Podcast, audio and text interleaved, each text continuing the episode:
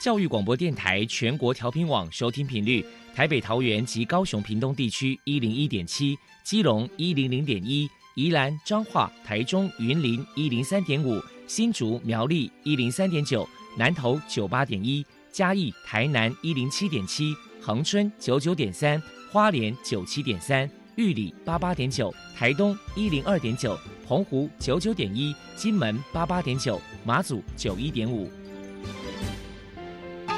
爱是包容，爱是牺牲，爱是分享，爱是服务。因为爱，特殊教育充满了无限的可能。用爱关怀身心障碍同学的未来，用心倾听资赋优异子女的心声。欢迎老师、家长、同学们，大家一起加入特别的爱这个大家庭。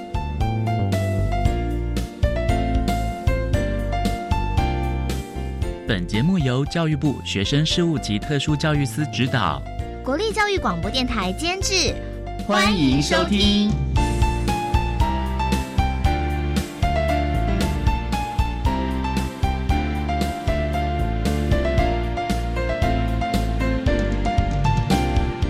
因为爱，我们在空中相会。欢迎您再度收听《特别的爱》，我是小莹。这个节目在每个星期六和星期天的十六点零五分到十七点播出。在今天节目中，将为您安排三个部分。首先，在“爱的小百科”单元里头，波波将为你安排“超级发电机”单元，为您邀请家福基金会台中发展学员的资深社工师许佩琴，为大家介绍特殊儿夏令营的相关活动，希望提供家长、老师还有同学们可以做个参考。另外，今天的主题专访为你安排的是“爱的搜寻引擎”。为您邀请中华民国脑性麻痹协会的辅导理事长刘汉宗医师，为大家说明拓展生活圈、发现新世界，谈脑性麻痹学生夏令营的特色以及意义，希望提供家长、老师还有同学们可以做参考。节目最后为您安排的是“爱的加油站”，为您邀请国立台中教育大学的副校长，也是特殊教育学系的教授侯真堂侯教授，为大家加油打气喽。好，那么开始为您进行今天特别的爱第一部分，由波波为大家安排超级发电机单元。超级发电机，亲爱的家长朋友，您知道有哪些地方可以整合孩子该享有的权利与资源吗？无论你在哪里，快到发电机的保护网里。特殊教育网网相连，紧紧照顾你，一同关心身心障碍孩子的成长。Hello，我是 Bobo。今天的超级发电机，我们特别邀请到家福基金会旗下的台中发展学员里面的资深社工师许佩琴小姐，来跟大家介绍一下学员呢所举办的特殊的夏令营活动。首先，我们先请你来介绍一下家福基金会台中发展学员的服务项目有哪一些。目前家福台中发展学员呢，我们主要是针对学龄前的生长或者是发展迟缓的孩子，有提供日间疗愈以及时段制的服务。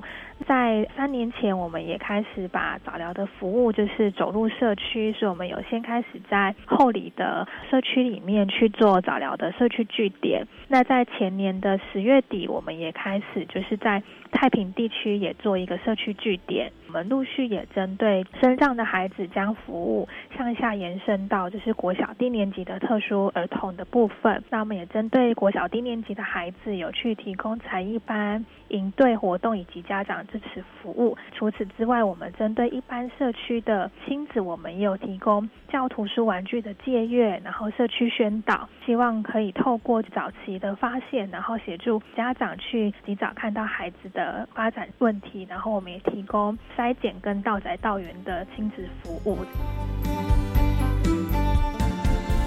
接下来，请您谈一谈针对国小特殊儿还有家长。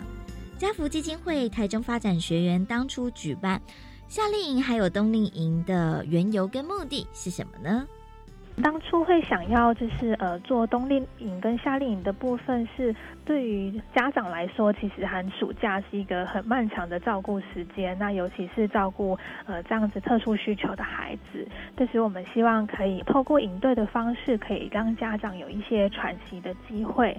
那再来，我们也希望就是可以给特殊需求孩子在寒暑假期间能有多元学习跟体验的机会。那也从这个过程中去学习团体的人际互动啊、规范啊，或者是生活能力的训练机会这样子。再来，我们请许小姐来介绍一下家福基金会台中发展学员曾经举办过哪些夏令营活动，请您列举几个比较特别的营队活动。夏令营大概是这两三年才开始在做办理。那我们每年尽可能去设定不同的呃主题营队活动。那像我们去年就有针对呃其中一个梯次是做小小职人体验的部分，那就有带孩子们去体验不同职场的生呃就是职场的环境，那怎么样去接待客人啊等等的。那我们另外一个梯次是做童玩的体验，对，那希望孩子透过就是不同童玩的操作过程，也跟跟其他的孩子有一些分享的机会，像今年的冬令营，我们就有结合了科学小厨神跟体能活动的部分。这些营队活动听起来好像还蛮有趣的。好，那接下来呢，我们请许小姐来谈一谈特殊儿呢，如果参加这个夏令营活动，身为家长该注意哪些事情呢？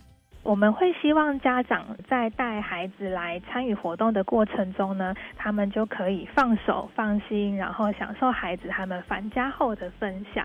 因为其实，在服务过程中，蛮常发现就是这些孩子，因为他们可能在发展上面有一些限制，所以家长蛮多都是有一些担忧跟不放心。对，所以我们希望就是家长可以在这个历程中就去享受，就是孩子的分享，然后就放手放心的交给我们这样。子，对。那另外也因为我们的活动都是免费的，那所有的资源都是来自于捐款。那我们也希望家长可以能够带着孩子一起学习资源的珍惜，当然也希望他们在这个活动的历程中可以都全程参与这样子。接下来我们请许小姐分享一下过去所举办的夏令营活动有没有收到家长还有特殊的一些热烈回响呢？可以跟大家分享的是，像呃，因为我们学员的营对象，刚呃波波也有提到，我们其实。看起来就是活动是非常好玩的，所以所以其实我们在营队的活动设计里面，我们其实不去强调作业的学习，所以家长其实在这个过程中也给我们分享说，他发现孩子们参与在其中都是很快乐的，甚至就是每天都很期待来参加，就连同以前孩子只要遇到要上学啊，都会赖床，就是不想起床，但是在参与活动的过程中，就是他们都会主动起床，不需要催，就会很期待来参加。这样子，另外一个部分是因为在这边参与的孩子都是特殊生，那孩子彼此间没有其他的压力，在过程中老师们也都会给予孩子充分的时间去尝试，所以在这个里面，其实家长也有跟我们分享，在孩子参加的过程中，其实可以很明显的看到孩子是有自信的。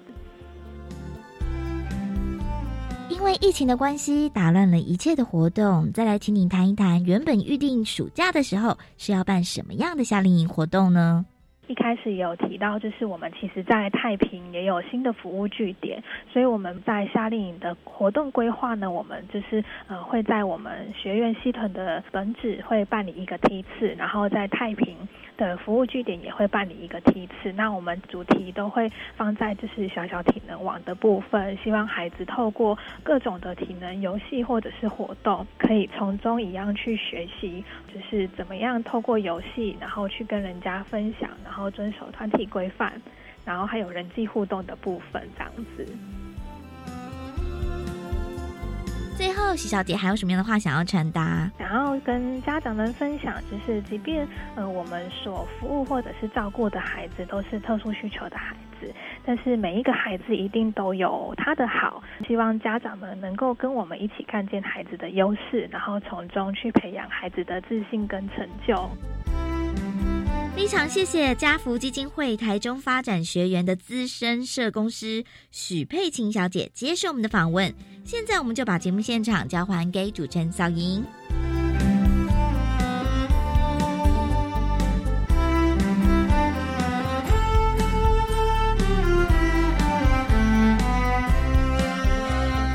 谢谢家福基金会台中发展学员的许佩琴资深社工师以及伯伯为大家介绍了特殊儿夏令营的活动，希望提供家长老师可以做参考喽。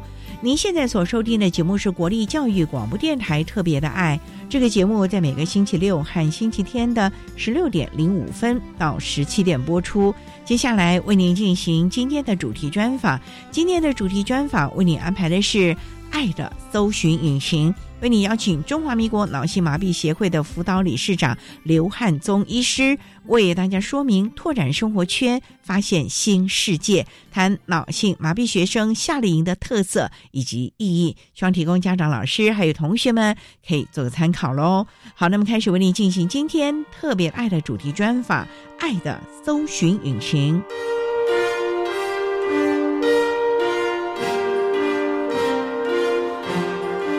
爱的搜寻引擎。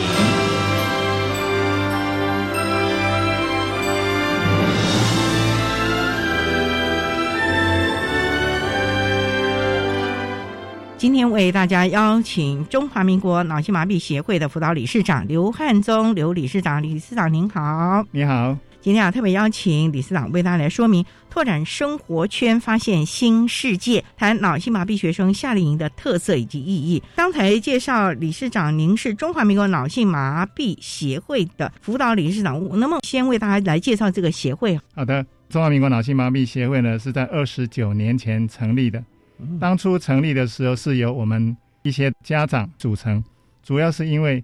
当时我们台湾的社会其实对脑性麻痹这个疾病了解的并不多，包括医界，包括我们的家长都不太清楚。至于要怎么样的来互相扶持，也是基于这个缘起，所以组成了中华民国脑性麻痹协会，来让大家有一个互相扶持依靠的一个团体。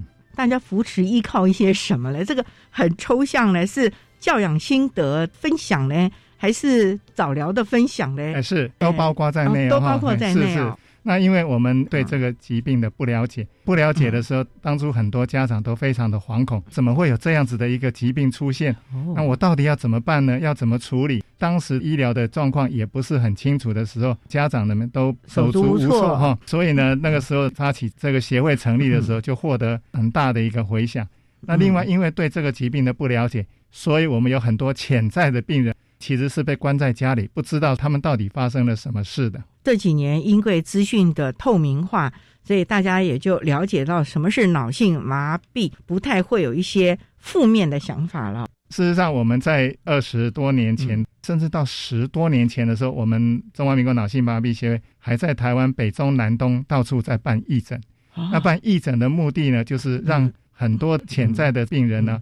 或是家长，他能够知道说，哎，我的孩子原来是脑性麻痹，因为知道他是脑性麻痹的时候，对于他们的不管从就医就学，就知道要怎么从头开始做一个妥善的安排。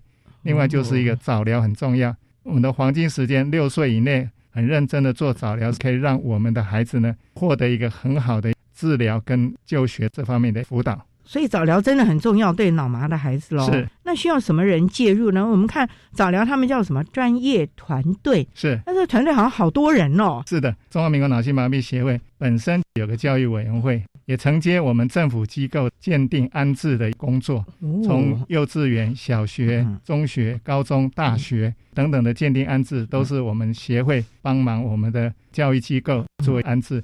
让他们在最好的条件下接受该有的教育，所以各个教育阶段该有的教育的学习，甚至于专业团队针对医疗这个部分的介入了啊。是，因为我们知道在我们的学校体系也有专团人员了，是，所以这个部分呢，真的早疗是非常非常的重要了。Golden Time，因为我们台湾的医疗在最近几年发展的非常的好，在早期的时候有做一些义诊，那在最近的十多年来，其实我们已经都不再做义诊了。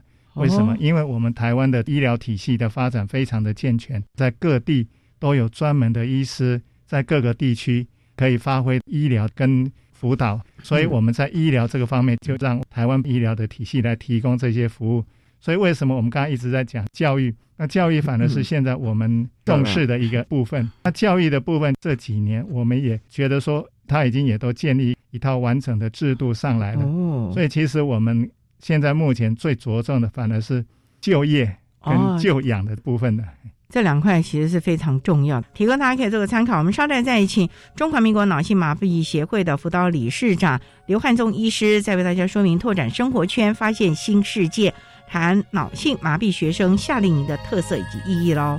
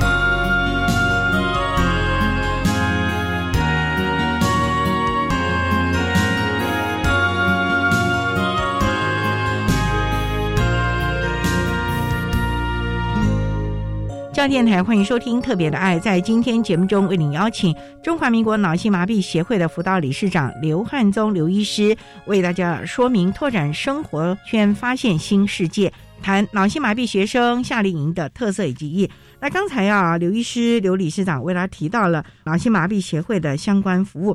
提到了脑麻哦，到底什么是脑麻？它是先天的呢，还是遗传的？因为早就有义诊嘛，那就表示它是一种病吗？算脑性麻痹主要的原因是在生产前跟生产后的缺氧，引起脑部的运动神经元的伤害，所以你会看到脑麻的孩子他的活动、运动、他的举止行为会觉得怪怪的，因为他的运动神经元受损，所以他的手的手舞足蹈的这个方式你会常常看到。那这是一个基本，因为伤害的程度的差异，所以他会有很多伴随的，比如说听力的损害，或是说智力的损害，或是说视力的损伤。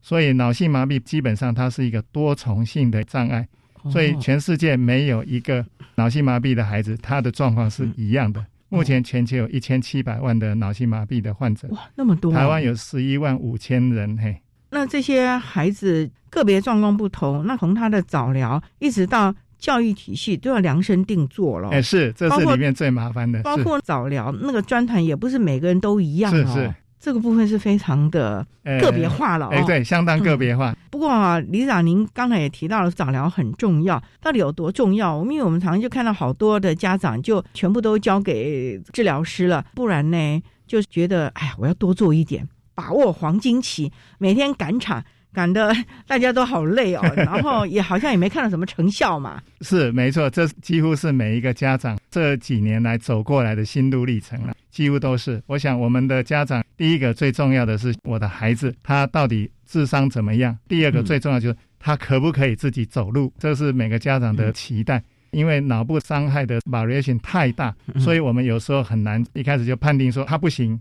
但是我们在临床上也看到很多，因为早疗早期的介入，所以他后来的状况变得蛮好的。我们看到非常多的病例，所以我们就一直在强调早疗很重要。希望我们的家长赶快把孩子带出来，确定他是脑麻的时候，我们就依循脑麻早疗的 schedule 把他 on 上来，让他有一个最好状况。这点非常的重要，而且我们脑麻有很多的孩子，其实他的认知能力并没有损伤，是反而啊有很多资优的孩子，我们就看到在社会上，不管是国内国外，都有好多脑麻成功的案例，一些典范的人物啊，可以成为大家学习的榜样。所以呢，家长真的不要担心，我们只要循序跟着专业人员，跟着老师，还有特教系的专家们，大家一起，其实只要你用心，一定可以看到这个。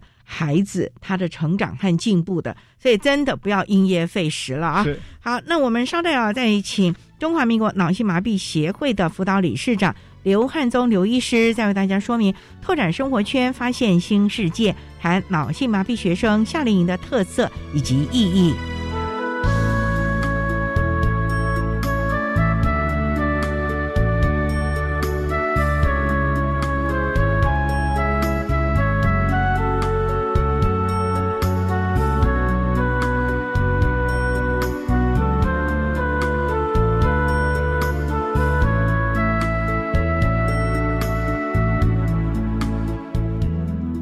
位听众好，我是台大医院神经科教授谢松昌。对于脑性麻痹，我想我们要把它当做这是一个早期治疗可以有早期进步的疾病。很重要的是需要给他适切的辅助。更重要的是，我们希望这些小孩子他可以在一个正常、健康、友善的环境里面。所以，包括小孩。包括家长、包括老师、包括同学，我们就是用正常的方法来看待这个小朋友，同时来协助这个小朋友，因为这些小朋友他将来也可以像我们正常人一样发挥他们的所长。实际上，我们可以看到有很多的例子，他可能有脑性麻痹。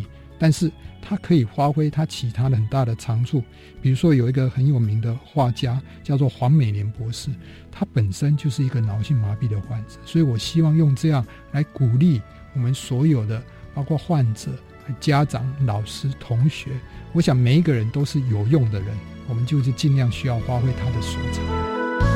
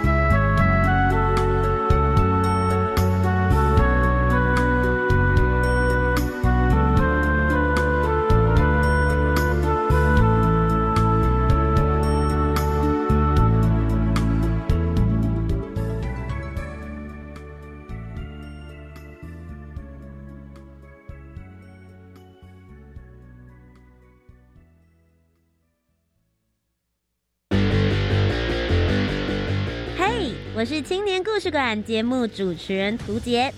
职业探索、创新培力、公共参与、国际行动、壮游体验，哪一个面向是青年的你愿意花时间去做改变与感动的呢？每周三的七点零五分到八点钟，我在教育广播电台跟你一起聆听属于台湾青年的故事。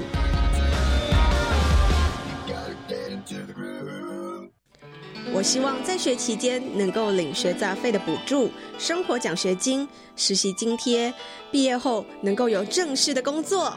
参加五专展示计划就能让你如愿哦！好棒哦！透过五专展翅，减轻学生就学负担，企业与学校培养产业需求人才。教育部邀请企业参与，共创学生、学校及产业三赢局面。以上广告是由教育部提供。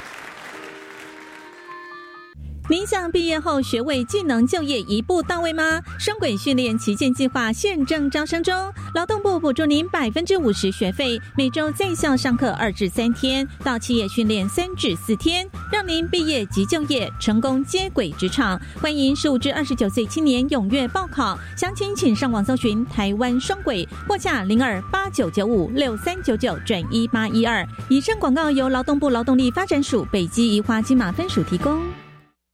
管那么的水，落嘎西木啊！大家好，我们是欧开合唱团。您现在收听的是教育电台。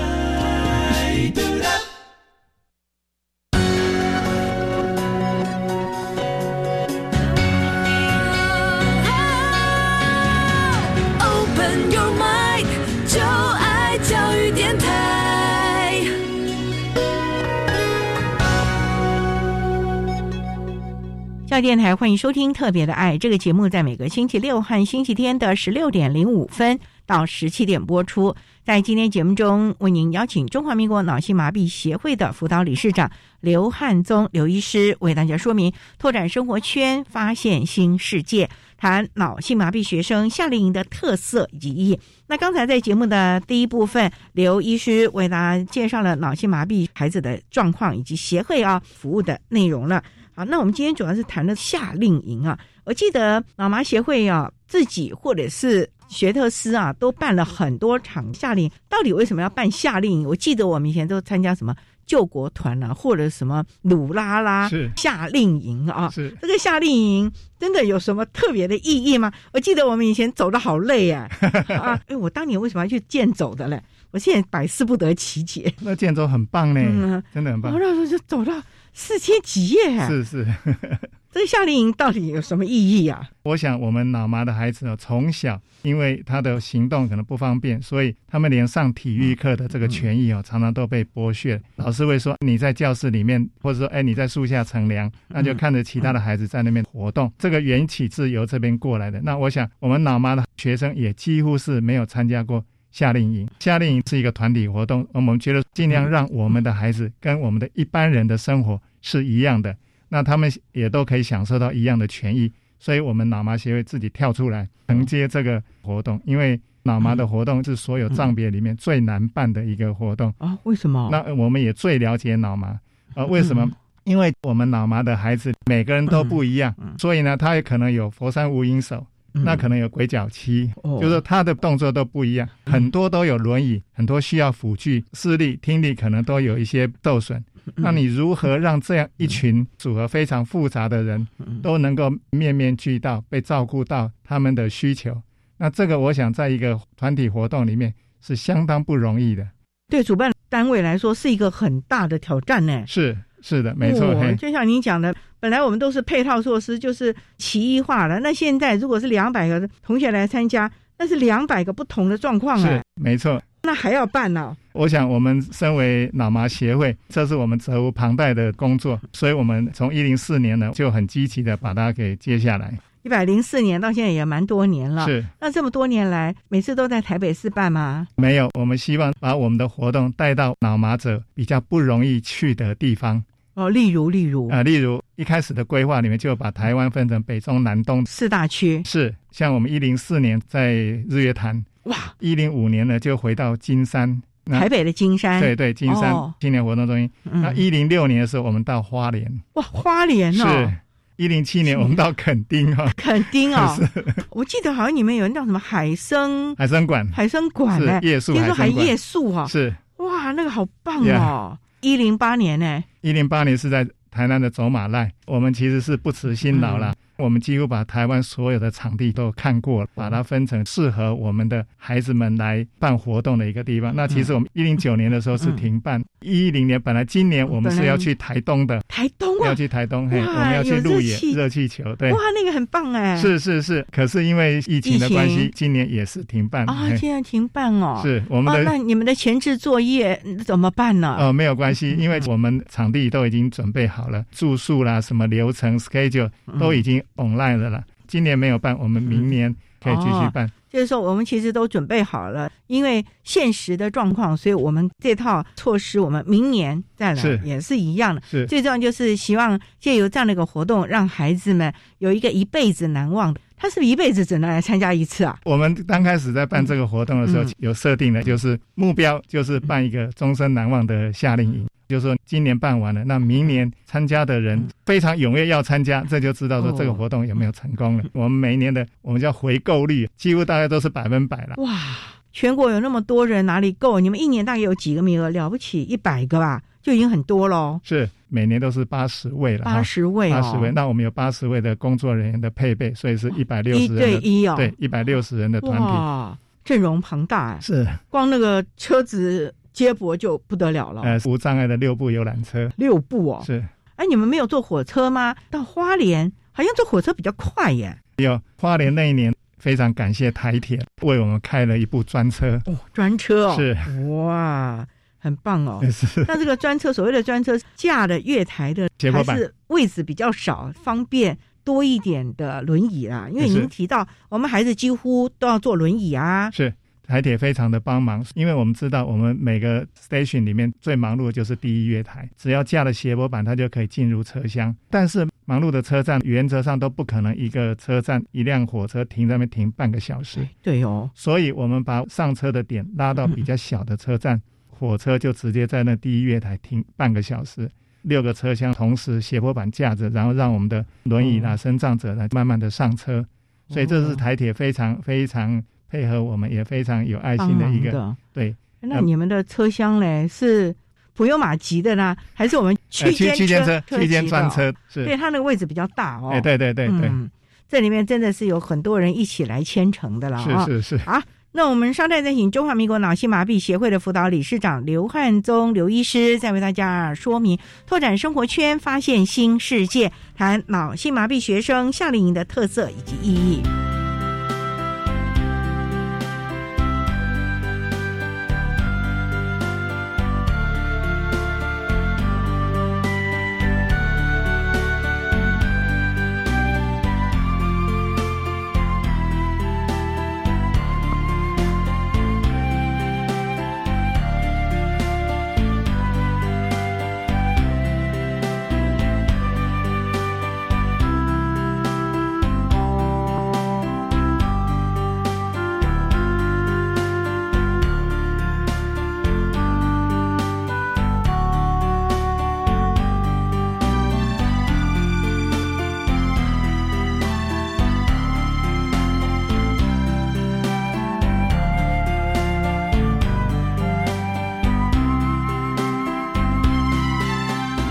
在电台欢迎收听特别的爱，在今天节目中为您邀请中华民国脑性麻痹协会的辅导理事长刘汉宗刘医师为大家说明拓展生活圈，发现新世界，谈脑性麻痹学生夏令营的特色以及意义。那刚才啊，刘理事长为大家谈到了 从一百零四年这么多年来，就台湾走透透了嘛啊，是除了这个台东本来是今年的。那没关系，我们明年再办啊。是，不会办的这么多啊，每个地方特色不一样呢。是，对。那你们每次去场刊，不是工作人员也挺累，而且还要看这个地点到底合不合适我们的孩子啊？是是是。他的无障碍设施到底怎么样？所以你们场刊这些场地应该都要很配合吧？是的，我们也非常感谢场地的场主，他们都非常的帮忙哈。嗯。那我们原则上在办这个活动里面，第一个特别要求的就是安全，第二个就是无障碍空间要够，没有一个地方的无障碍是完全合乎规定的。所以我们就请我们的工作人员要有个态度，就是没关系，这里不方便，但是逢山开路，遇水架桥，无论如何，我们要让我们的孩子在这边的出入没有什么问题的，也给了他们一个指示，就是化所有的不可能为可能。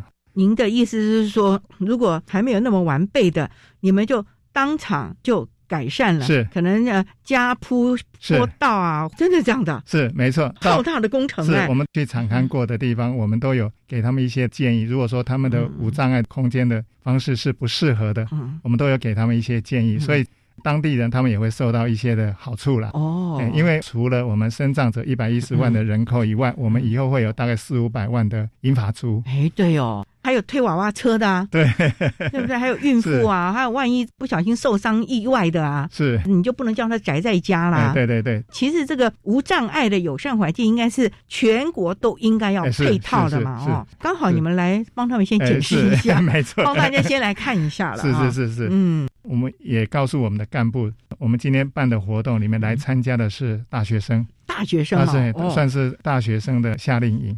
嗯，所以他们不是幼稚园，他们不是小学生哦，所以我们的整个的活动的内容要怎么样去安排哈，就要非常的用心。第一个就是说要有特色，那我们也是依着我们每次举办的地点不同，所以我们安排每个主题非常有特色的，把这个主题还有当地的文化特色建制进入到我们活动的整个的内容，这样子的话才会有它的吸引力。对了，当地的特色当然要融入啊。例如说，你看花莲可能就原住民吧，是。那你说那个海参馆应该就是海洋教育了，是。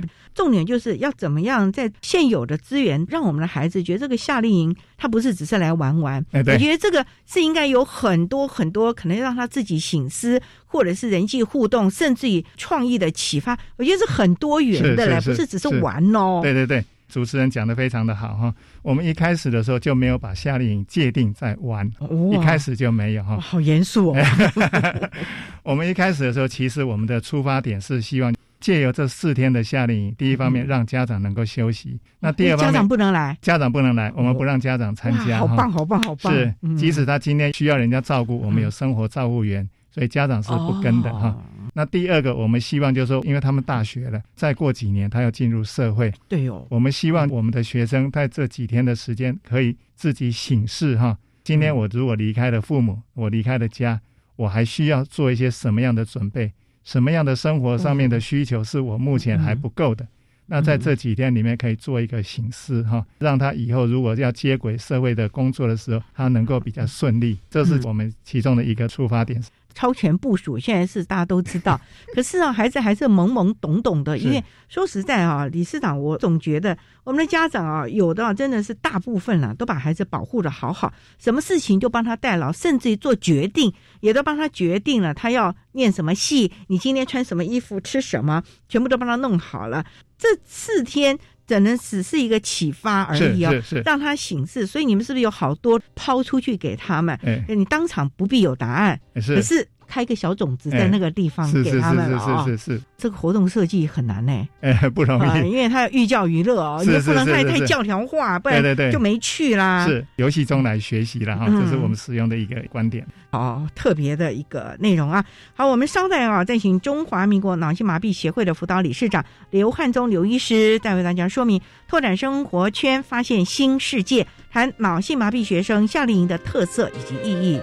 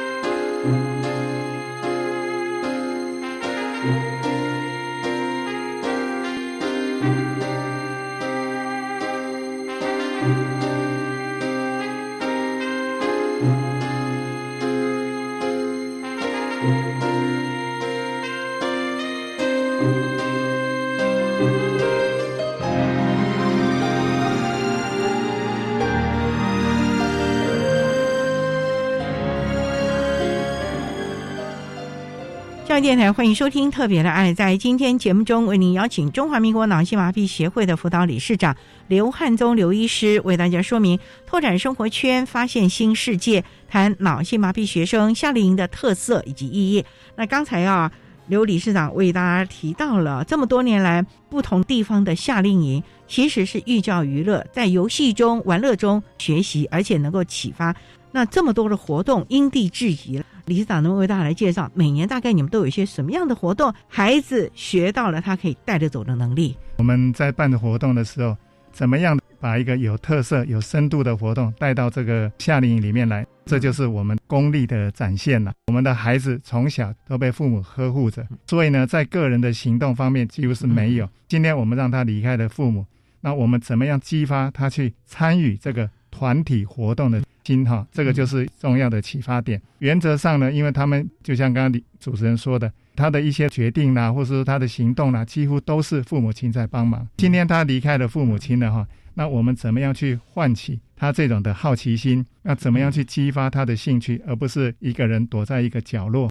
怎么样让他建立自信心，发挥个人的潜力，驱除？被服侍的心态，主动参与活动，能够表达他自己，甚至于他能够出来领导或是帮助其他的生长者，还有领导哦。哎，有有，我们的有些行动比较好的哦，他们到后来，他们也在帮助其他的脑麻者，所以我们看到的，其实我们也很感动哦。那他们也愿意出来，所以只要给他们机会。他们可以跟我们一般人做的一样的好，重点就是一定要给他机会啦。是，不过李长，你这样讲的话，你们就是分组活动了，不是一对一的，因为八十个参加的学员，总不能八十个配套的，应该是分成组了吧？哦，是这样才有同台互动啊。呃，我们八十个人大概分四个小队，二十个人做一个小队。哦。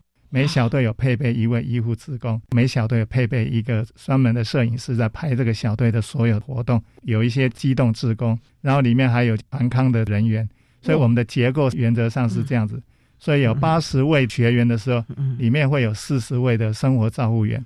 生活照护员就是有些他们在家里无法自理，比如说上厕所啦哈，要洗澡啦哈，那就是由我们这些生活照护员来协助。那我们的生活照护员是在我们台湾有受过三十六小时的生活照护员有 license 的。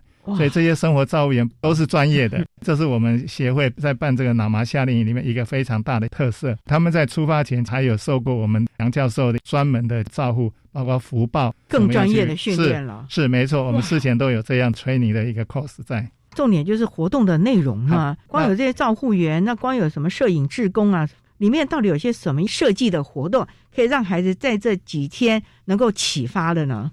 原则上四天里面，我们会有一天是完全当地特色的一个活动，另外有一天是会排一个破冰跟探索课程。探索课程就是刚刚前面讲的我们活动内容的特色里面，就是让我们的孩子在这几天里面破冰，因为有破冰，open his mind，让他的心胸能够打开，然后跟人群接触、交朋友，然后一起工作、一起活动，那一起安排节目。活动的第三天的晚上是萤火晚会。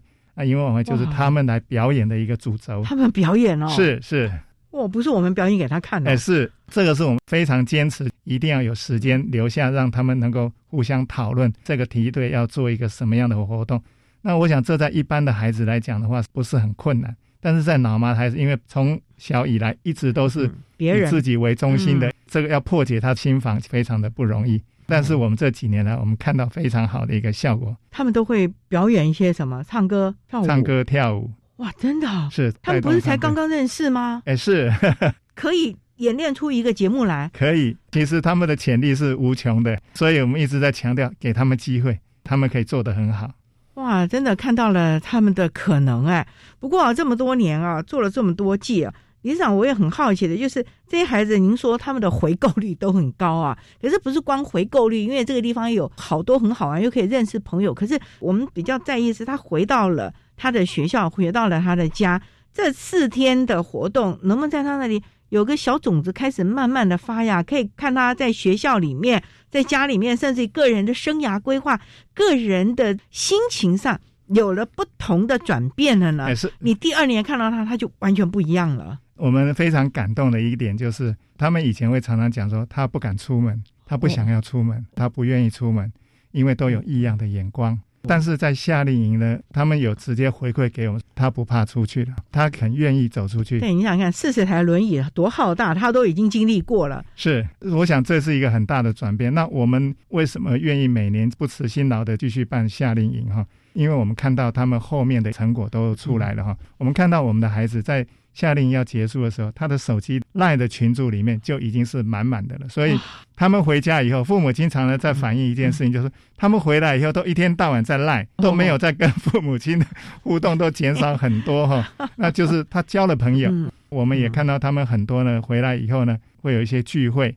约出去聚会啊？对，会去聚会，他们会去餐厅用餐，然后会一起约着出去玩，会去踏青。哟，不错哦。对，踏青啊，是这个让我们真的非常的感动。我们的目的也是希望他们回归正常的一个生活。您的意思是说，如果在台北新北有捷运地方，他们就自己会坐捷运，是自己会搭公车，是大家几个就约了出去了，是。哇，那真的是不错。我我觉得爸爸妈妈可能也很讶异了，他们很开心。嘿啊，这他终于可以放心了。虽然对他们来说是一个小步啊，就像阿姆斯壮那个，可是是他们人生的一大步哎。是是是，所以这一点也让我们非常的感动哦。所以我们为什么每年都愿意鸡飞狗跳的、不辞辛劳的、努力的来办这个活动哈？刚刚主持人有问我一个问题哈，那我一直还没有答复的，就是我们。每个活动的特色哈，我们当时在找这些场地的时候，我们一零四年的时候是在日月潭，日月潭。该不会叫他们永渡日月潭？哎，啊，真的吗？其实我开始的时候有提出这个构想，做得到做不到，其实可以哈。为什么？第一个，我们的孩子都有水疗，从小他们跟水，他们其实是不怕水的哈。这第一个。第二个，我们的救难协会非常的帮忙，各地的救难协会，你只要跟他们有一些接触的时候。他们都可以，比如说你现在在水里面的时候，他可以两个救护员护你一个，他可以用这个方式。所以在第一年的时候，我就有提出这个构想。我们的主管机关因为基于安全，所以他们会有点害怕，觉得你还是太大胆了。对，事实上执行上面有没有问题？其实没有问题。在国外有没有这个先例？有，有哦，是其实是可以的。所以你说永度有没有？我们一开始就有想到这个问题。哎呀，我觉得这是一个壮观，可以上国际媒体了呀！是 是是，太可惜了。是我们第一年在日月潭的时候，我们是结合九族，那我们结合缆车。因为九族缆车刚好可以翻过那个山到日月潭的，它的点下面的点就是在日月潭的青年活动中心，所以我们第一天的行程其实是从九族进，然后缆车翻过这个山，然后到日月潭，然后进到我们的住宿点。哇！所以这是我们一个巧思了哈。嗯。那第四天的时候，我们是游湖带他们去游，呃，他们也非常帮忙，游湖的船也都非常帮忙，愿意把我们的孩子这样整个一批带到船上去去坐船。这是我们的第一年。那第二年在金山的时候，我们的主题是叫做“定向越野”。定向越野，定向越野。对，我们就是依照当地的金山有老街，因为我们的孩子每个都有手机，所以我们是用手机设定那个题目，在每一个关卡、每个地方的时候，他们用手机摄取那个题目去解题过关。这是我们的定向越野。冒险呢，是因为他们都有手机，所以我们就用他这个条件来发挥。嗯，那第三年在花莲的时候，我们有整天的原住民的课程，就是请原住民来教怎么设陷阱，哦，怎么做难染，怎么做一些竹编，哈，有没有教射箭？有，有，是。他们整天的课程就是我让我们融入当地的文化，体验当地的文化，好棒哦！所以我们主要是依照这个特色来安排。嗯，那第四年在垦丁的时候，因为恒春是我们民谣的发源地，对，所以我们也让恒春的书啊，熊啊，去啊，哎，是是是。真的去唱那个，哎，是跟鲁恰以内的当地工作室哈，乐琴呢，对他们来表演，嘿，哇，哎，他还让我们体验他们的这些乐器，很感动啊。他们前一天才从欧洲表演回来，哎呦，马上来接我们这边的。哦，那可能下了飞机赶过来，还没休息吧？真的是很感动，是啊，整个 team 工作室的几十个人就这样过来，真的是得到大家的帮忙。我们就常常说，老天真的是很疼爱他们的。嗯，第五年的时候在走马濑，那走马濑我们设定的艺术。啊，不管什么样的艺术哈，折纸的艺术，或是树叶，或是什么怎么样的艺术，做一个艺术的呈现。嗯，所以我们我们每一年都带入一个主题，带入一个有当地特色的一个主题在运作。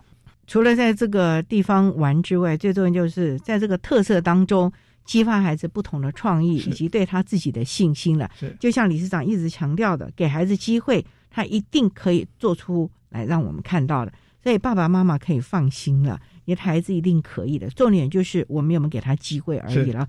所以夏令营真的是一次就一期吗？啊，经费的关系啊。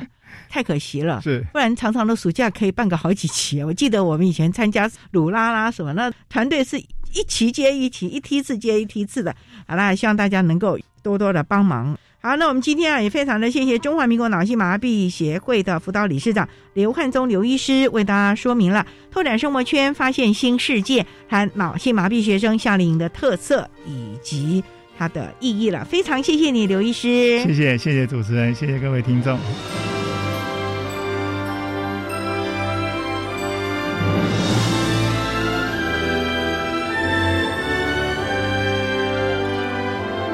谢中华民国脑性麻痹协会的辅导理事长刘汉宗医师为大家分享了脑性麻痹学生夏令营的特色以及一全体光家长老师可以做参考喽。您现在所收听的节目是国立教育广播电台特别的爱节目，最后为你安排的是爱的加油站，为你邀请国立台中教育大学的副校长，也是特殊教育学系的教授侯真堂侯教授为大家加油打气喽。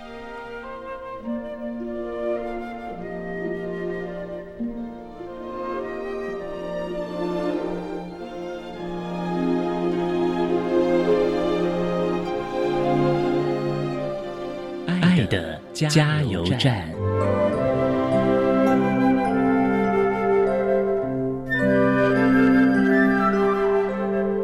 我是台中教育大学特殊教育学系的教授侯真堂，非常感谢教育部大力支持办理适应性艺术表达的活动，提供大专特殊需求学生利用暑假的期间有一个相互交流。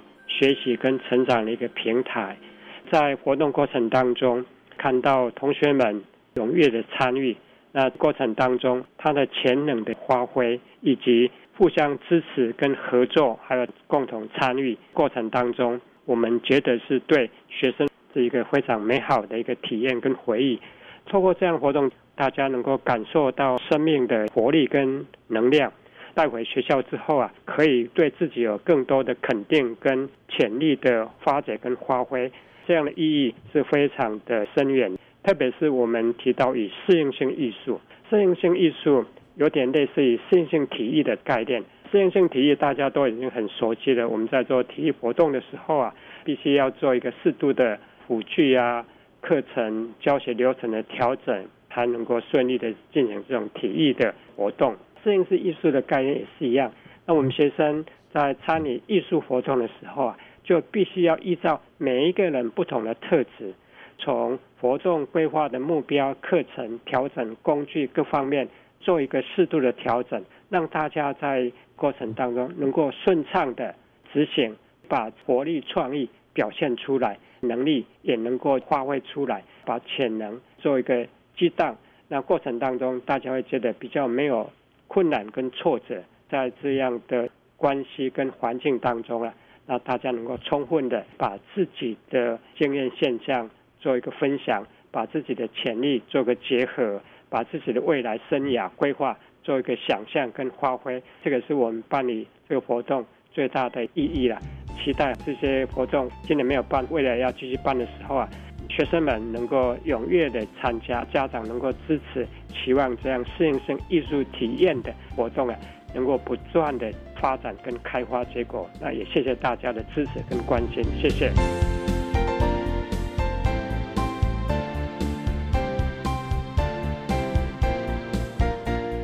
今天节目就为您进行到这了，感谢您的收听。在下个星期节目中，为你邀请获得一百零九年优良特殊教育人员荣耀的。